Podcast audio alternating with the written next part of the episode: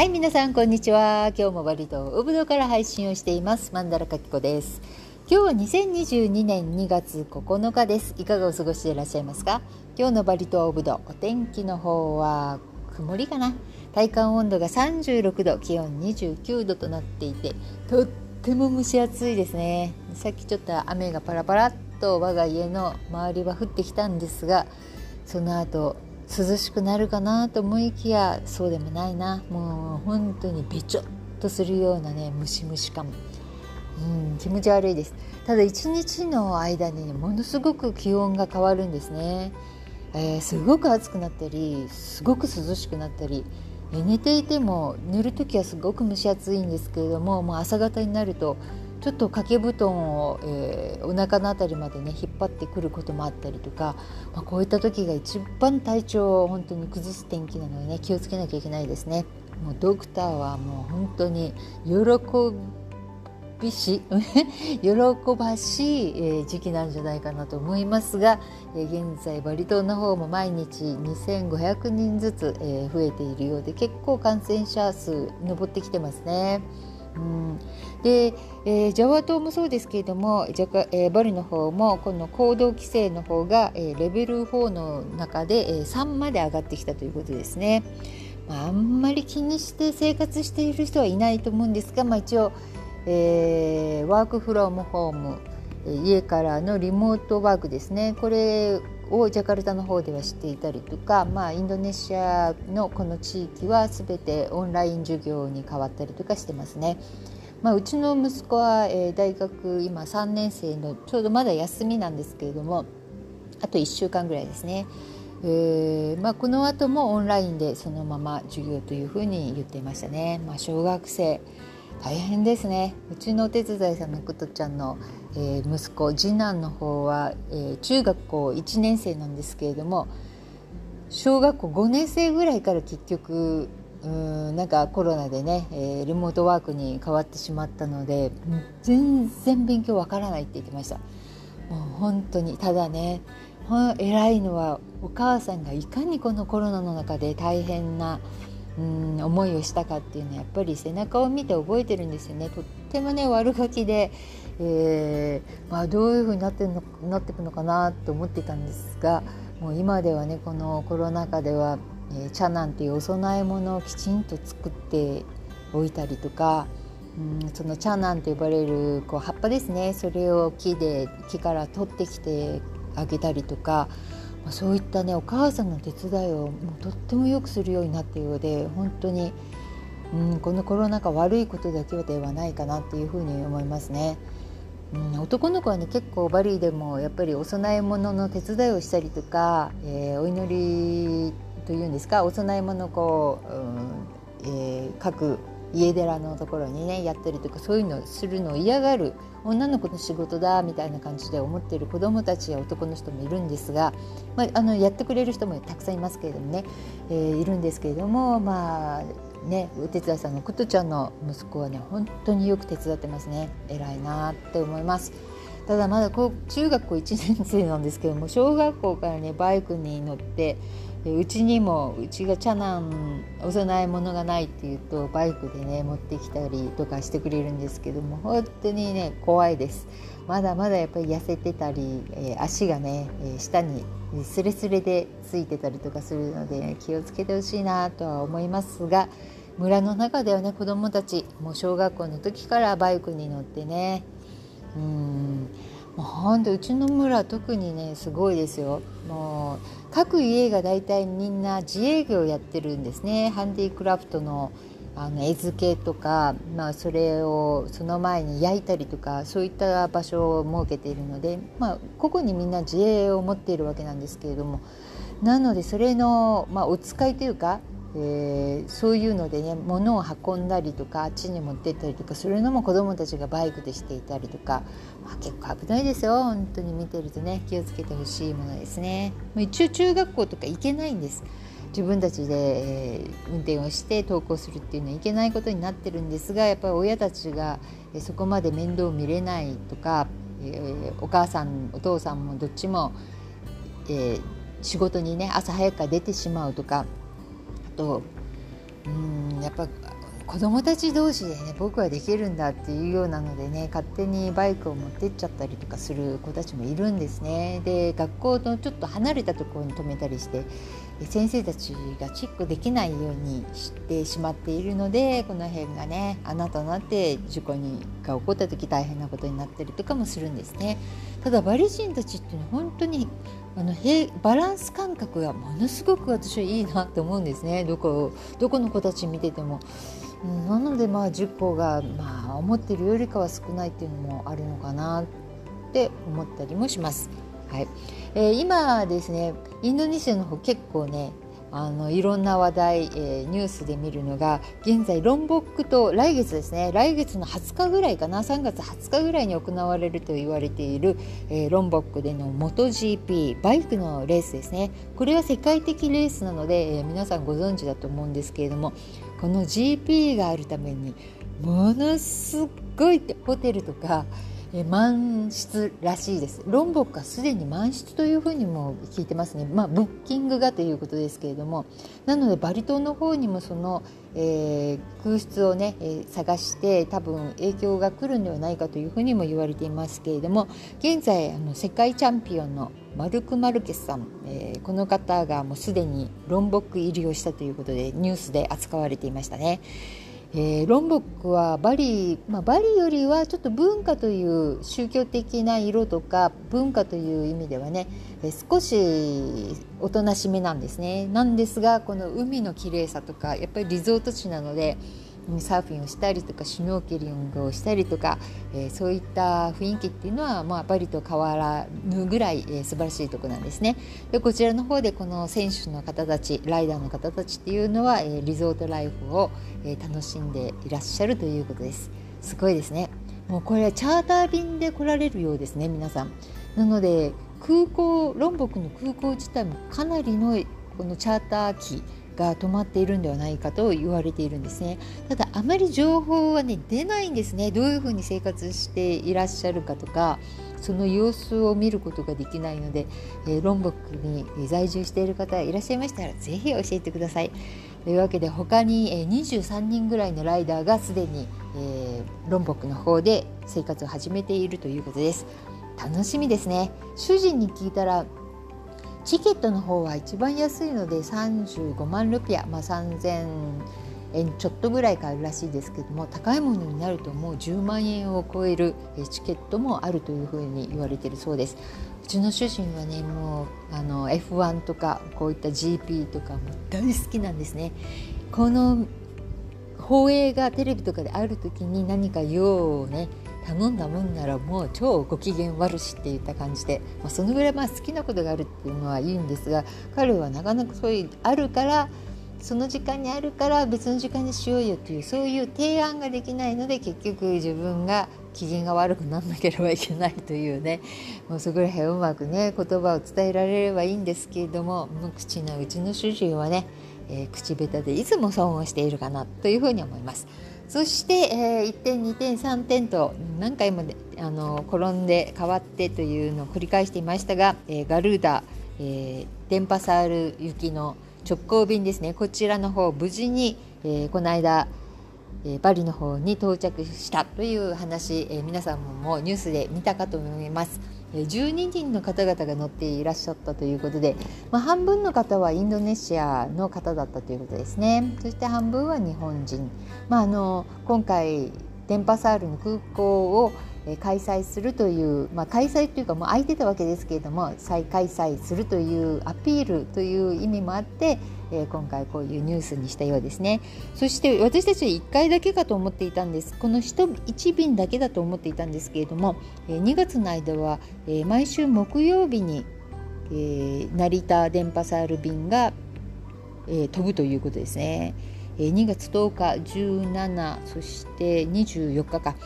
この日は一応決まっているということです、朝出発して夕方の4時に、え、電波サールに着くという便ですね。ただし帰国便というのは、この電波サールからジャカルタそして羽田の方に到着するということですね。行きは成田からというね。まあ、あのこれがうまくこう回ってくれると3月も直行便を、えー、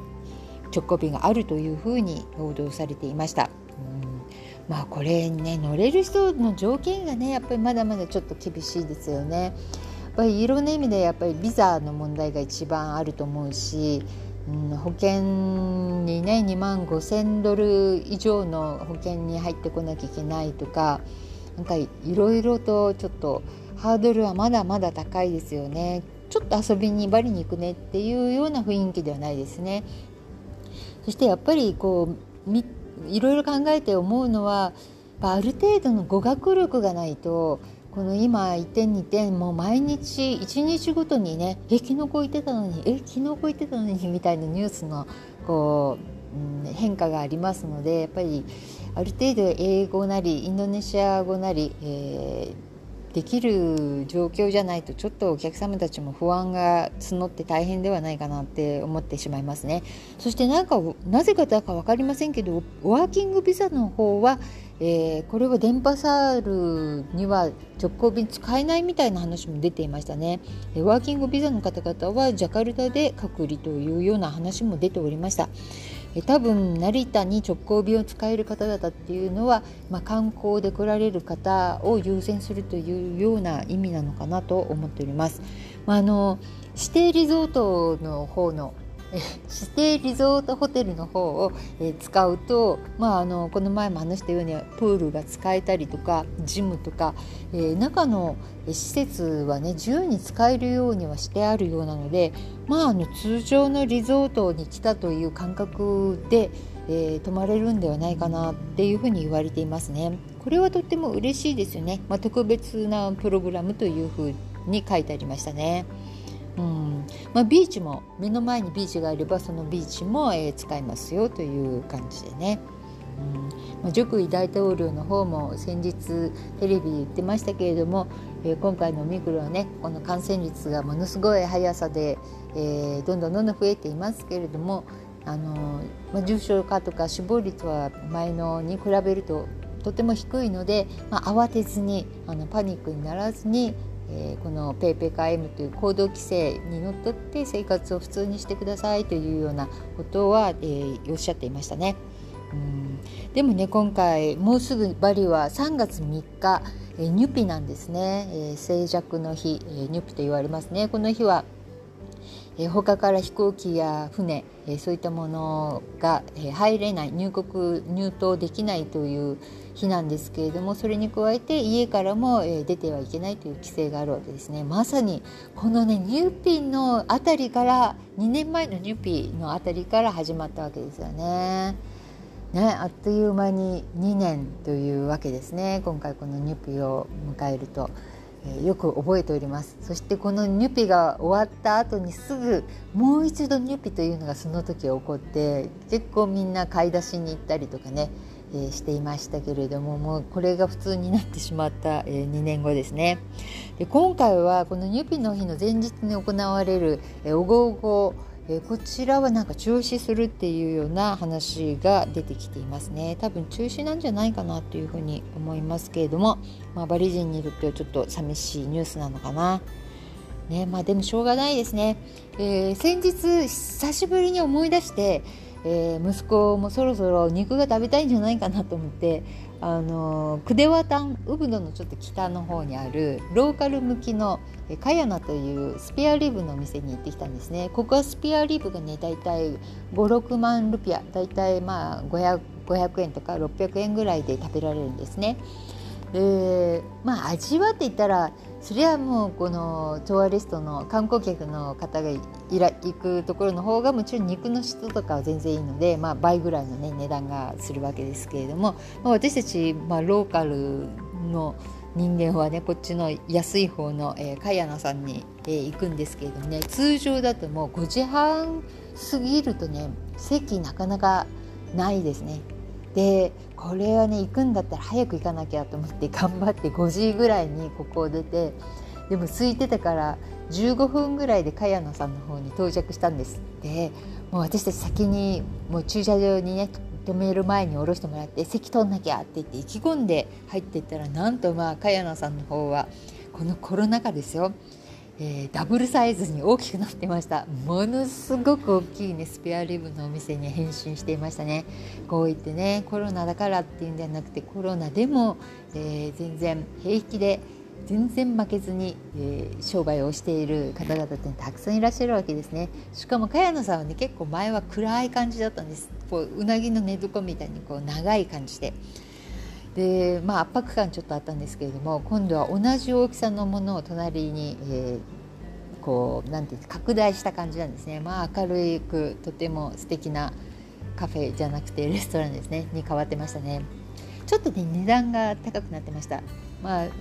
うんまあ500円とかいやそんなにじゃないかな、えー、5000ルピアとか1万ルピアまでいかないけれどもそのぐらい70円ぐらいずつ上がってたかなっていう感じがします。でもそれでもね6万5000ぐらいかな大きいスペアリブで。そのぐらいで食べられると思います。私はいつもねスペアリブは食べないので、えー、豚の焼き鳥を 食べて、えー、ビンタンビールをね、えー、主人と半分こして飲んできました。美味しかったですよ。ただ味が濃いなっていう。外でね久しぶりに食べると全部味濃く感じるんですね。家で食べているとこう味塩加減の調整をしているのでそこまで辛くないんだけどやっぱり、えー、ナッシュプって白飯に合うようにねこう味濃くしてあるんですよねあれね。まあ、ビールとはとてもよく合いましたけれども。というわけで値段がちょっと上がってた、えー、かやなさん。そしてワルンテガスの方私大好き一番ねウブドウの中で好きな梨チャンプルってワルントゥガスなんですね。でやっぱりね使ってる文風とかその味付けが独特であの辛さを求めるんだったら別のところなんですけどここは辛さではなくてそのとてもこうバリーの昔の人が食べてたような、えー、調合の仕方。うんなんかこれがね何と見えずやっぱ好きなんですね。もう20年以上、えー、ここで食べていますけれども相変わらず行っています。なんですけれども残念ながらまた値上げをしていました。私はいつも普通サイズのやつを食べてるんですね。前ちょっと前まで2万5千円だったんですけれどもそれがすでに3万ルピア、まあ、300円ぐらいですか。でうちの主人と息子はいつもあの梨ダブルといってご飯をね2倍にしてもらってるんですけれどもそれですでに3万5千ルピア350円ぐらいという感じでやっぱりどんどん値段上がってきますね。まあ、手口さんはもう王道を行ってますので一番最初に値段を上げていくんですけれども他の梨シャンプル屋さんは値段は同じくしていても量が減ってるなっていう気はしますねチャンドラさんとかはどんどん肉の量もご飯の量も減らしてるけど値段は上げないといった、えー、感じでやってますねただワルン・バハギアさんとかはもう2万ルピア200円の梨ブンクスを頼んでもビョーンと食べられないほどのご飯とおかずが乗ってくるとかね。まあみんな個々に違いますけれども、うん、戸越さんはもうすでに値段が上がっておりました。それでも食べちゃうんだよね。美味しいから、うん、私は大好きです。はい。というわけで、えー、今日もねちょっと暑いからなんかねやる気しないんですよ。頭がこう回んないと本当そのぐらい暑いんです。で今こうスパイスを4種類あのミックスしたやつを今ね炊いてるんですけどほんとすっごいいい香りですよただ嫌いな人もいるかな日本人の方だと毎日結構お香を炊く習慣のある方だったらもうこの、ね、香りっていうのはとっても、えー、ちょっとね麻薬っぽいっていうかあの離れられなくなるような香りなんですね。えー、まあ、あの近いうちにね、えー売ってみようかなと思うんですけどすでに個人的にオーダーされてる方いらっしゃるんですけど私はもうおすすめでもいつもちょっと配合をね、えー、忘れてしまってあれどうだったかなとか思うんですけれども、まあ、あのこういういろんなことがまだまだ続きそうな時はお香とかね炊いてちょっとリフレッシュとかうんなんか、えー、変化をねつけるといいかなっていうふうに思いますね。うん、とにかく楽しく楽しく楽しく自分を持っていかないとねいけませんね。まあ、頑張ることはしない方がいいと思うし特にまあバリなんてね頑張れないんですよこんな天気で。どうやったら頑張れるんだいっていう。とにかく楽しくなかったらねもの、ね、やる気しないし。うんなんかねまあ今後も大変いろいろあると思いますけれども皆さんでね楽しくやっていけたらいいなというふうに思います。マンダラカキコちょっとねここ最近あのストレスが珍しくあったんですね。自分でああこれってストレスかっていうのを、えー、こう感じることができましたね。ただそのストレスに対して自分がどういうふうにあの向かい合っていけるかっていうのも今回こうすごくこう見見ることができた。客観的に見ることができましたね。っぱりねストレスっていうのは忘れるのが大変ですよねそのあったこととかその自分が受け入れられないこととかね、えー、嫌だなと思うことっていうのはただね思ったんですけれどもこれをどうやって回避するかっていうのはやっぱりねものすごく集中できることにもう本当に全然忘れちゃうぐらいのことに集中するのがいいんだなっていうふうに思いました。まああのこれ全然違う話ですけれどもやっぱり私が思うにはやっぱり人がね見てない時特にコロナの時とかって家にいるからこんな格好でもいいやとか家にいるからまあ化粧しなくてもいいやとか、うん、なんか人が見てないからいいやっていうのっていうそれはあんまりやっぱり良くないかな、まあ、特に私たちこうだんだんね年を取ってきて面倒くさいからっていうのもね出てくるんですけれども人が見てない時っていうのはが一番こう自分が作られてる時なんだなっていうふうにもちょっと思うかな。それ努力するとかじゃないんですね。すごく自分が好きなこと、えー、楽しいことやってるかなとか、うん、自分をきちんとこう磨いているかなっていう。やっぱり面倒くさいからって言っててどんどんどんどん止めどはなくね面倒くささが襲ってきて、何にもしなくなってすごく怠惰になってしまう。私かなりズボラな、えー、人間なんですけれどもやっぱりこの点だけ一応自分の中では、うん、気をつけてるかな。やっぱり顔の表情とかもね人と会うことが少なくなったりやっぱり人と喋ることが時間に少なくなっていくとやっぱりそういうね笑いを忘れたりとかこう雰囲気が閉ざされたりとかしてしまうんですけれども私会う回数が多いあの友人っていうのはやっぱりものすごくみんなこう笑いが好きな人たちなので、うん、会った時にポーンとこう何て言うのかなどんな生活してるかなっていうのすぐ見えますよね。うん、やっぱり人が見ていない時自分が作られてるんだなっていうような気持ちっていうのもとても大切なんじゃないかなと思います。それが、まあ、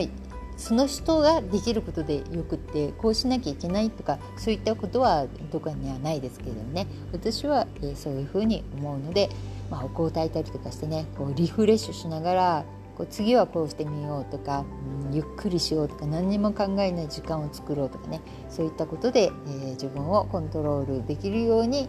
えー、楽しんでおります。というわけで、えー、今日はこの辺で失礼したいと思います。またお会いしましょう。それではさようなら。またね。バイバーイ。